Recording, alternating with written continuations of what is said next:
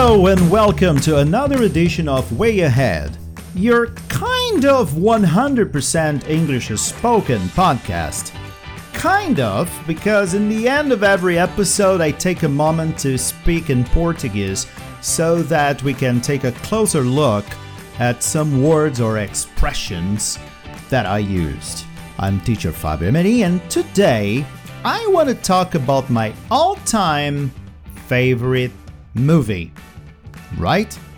And okay, I know it's complicated and kind of hard to pick the one movie as your favorite. Actually, I could list a number of remarkable flicks I love, but no one could beat this one. That is The Godfather. Yeah, right? Francis Ford Coppola's 1972 masterpiece is one of those films you always see something you missed as you rewatch it. The Godfather scores the highest in all categories. The music score, beautiful. The plot, amazing. The cinematography, unique. The direction, unbelievable. And the cast, perfect. Just perfect. Come on. Al Pacino, James Caan, Talia Shire, and please, the great Marlon Brando. Well, the story goes like this The Godfather, Don Vito Corleone, is the head of the Corleone Mafia family in New York. He is at the event of his daughter's wedding. So, this is how the movie starts. So, Michael, Vito's youngest son and a decorated Second World War Marine, is also present at the wedding. Michael seems to be uninterested in being part of the family business. Vito is a powerful man and is kind to all those who give him respect, but is ruthless against those who don't. But when a powerful and treacherous rival wants to sell drugs and needs the Don's influence for the same, Vito refuses to do it. What follows is a clash between Vito's fading old values and the new ways, which may cause Michael to do the thing he was most reluctant in doing and wage a mob war against all the other mafia families, which could tear the Corleone family apart. This plot came from Mario Puzo's bestseller, The Godfather, that I read. I also read the book. Um, and that was also the source for the sequel in 1974's The Godfather Part 2. Now, in this second movie, the life of Vito Corleone is shown as he becomes from a boy born in Sicily to one of the most respected mafia dons of New York, while Michael, then so you see uh, it shows in the early 20s and then later in the 50s showing michael and his attempts to expand his his business empire into las vegas florida and pre-revolution cuba while facing his own personal problems trying to keep his collapsing marriage and relationship with his brother intact. So and there is a third movie from 1991 which is the final part of the saga. The story is set in 1979, about 22 years uh, since the events of The Godfather 2. For Michael Corleone, the move to legitimacy is complete. The New York crime business has been handed over to Joey Zaza, and all elements of the Corleone business empire are legal, non criminal, uh, regular enterprises. Michael, approaching 60 years old, is now thinking about his legacy. His charity, that is run by his daughter Mary, has just handed over 100 million dollars to the Catholic Church. Uh, Michael also intends to buy a large stake in International Immobiliare, which is a Vatican run property company. Things are peaceful and stable, but then Vincent Mancini, uh, which is Sonny Corleone's illegitimate son, starts a feud with Joey Zaza. This has far reaching, deadly consequences, including for Michael's deal with the Vatican. Now, I'm not giving you any more details because I'm afraid I can give you some spoiler in case you, you know, you've never watched this trilogy. And actually, if you if you have never watched this trilogy, I strongly recommend that you binge watch the three movies as soon as possible. Right? Today, The Godfather 1, 2, and 3 are easy to find in the streaming services available. Do it, and I'm sure you'll thank me later, right? Okay, so this is when I stop speaking English and I start Portuguese. Ok, agora começamos a falar inglês. Depois, vocês gostaram da, da ideia de hoje? Falar sobre um filme que eu gosto. No caso, o melhor filme, na minha opinião, o filme que eu mais gosto, que é The Godfather, e vocês já sacaram que se trata do poderoso chefão. Lembrando que The Godfather literalmente significa padrinho. Padrinho, né? Padrinho de batismo mesmo. Vai lá, batiza o nenê. Godfather.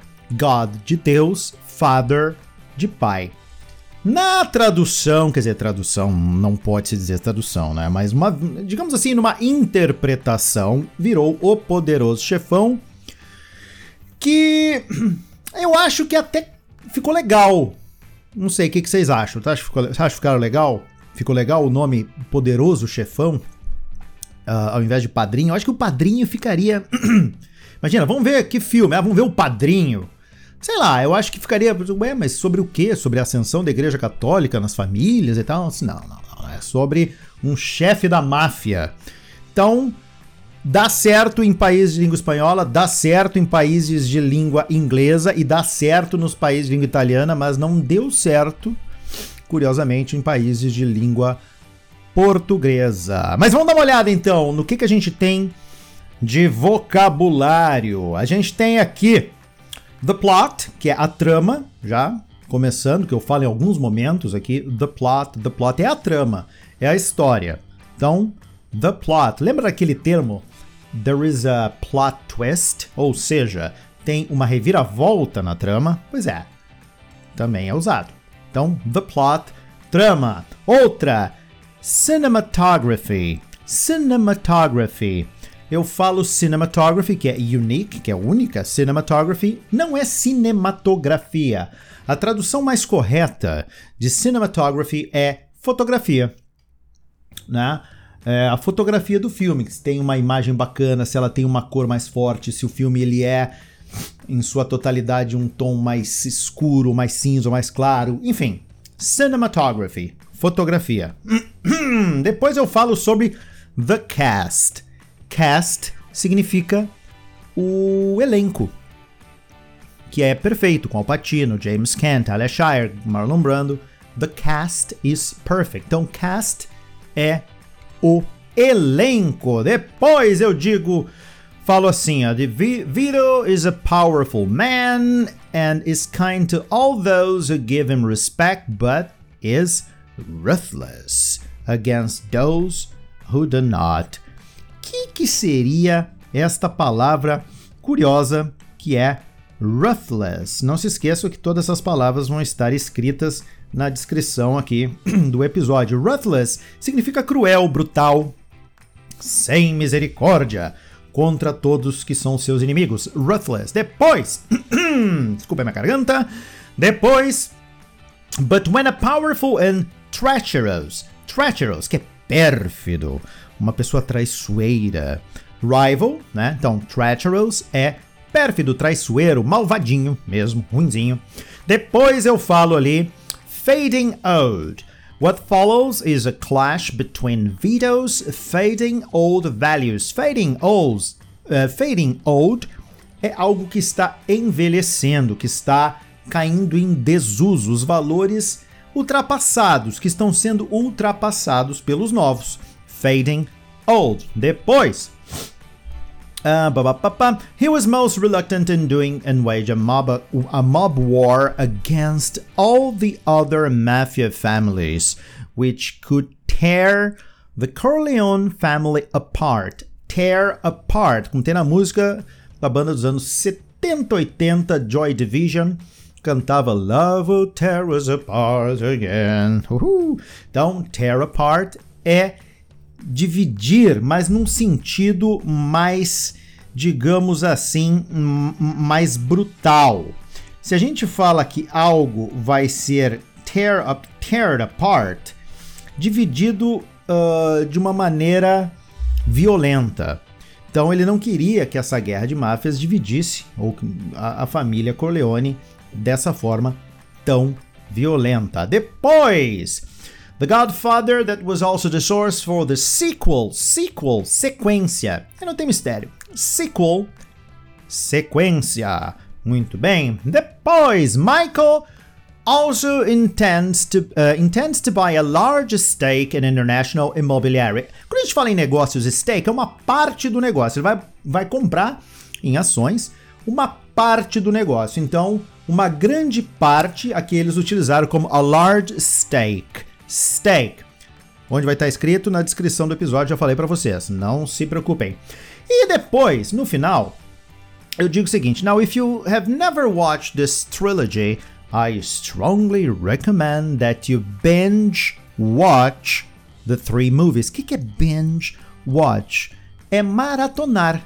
To binge watch é o verbo maratonar. Maratonar os três filmes, porque é uma trilogia. Né? Parte 1, parte 2, parte 3.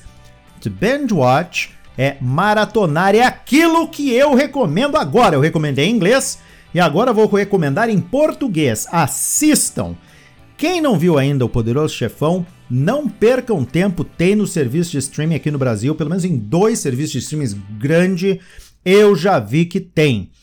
E está chegando o final de semana, pega aí, vai estar tá frio, dependendo de onde você está, vai estar tá frio, pega um vinhozinho e assista que é uma obra-prima. The Godfather. Okay, my dear and lovely friends, I really hope you have enjoyed this podcast as much as I have. Por isso vou ficando por aqui. Assistam o filme, já falei, mas eu vou falar de novo. Assistam o filme and see you next time.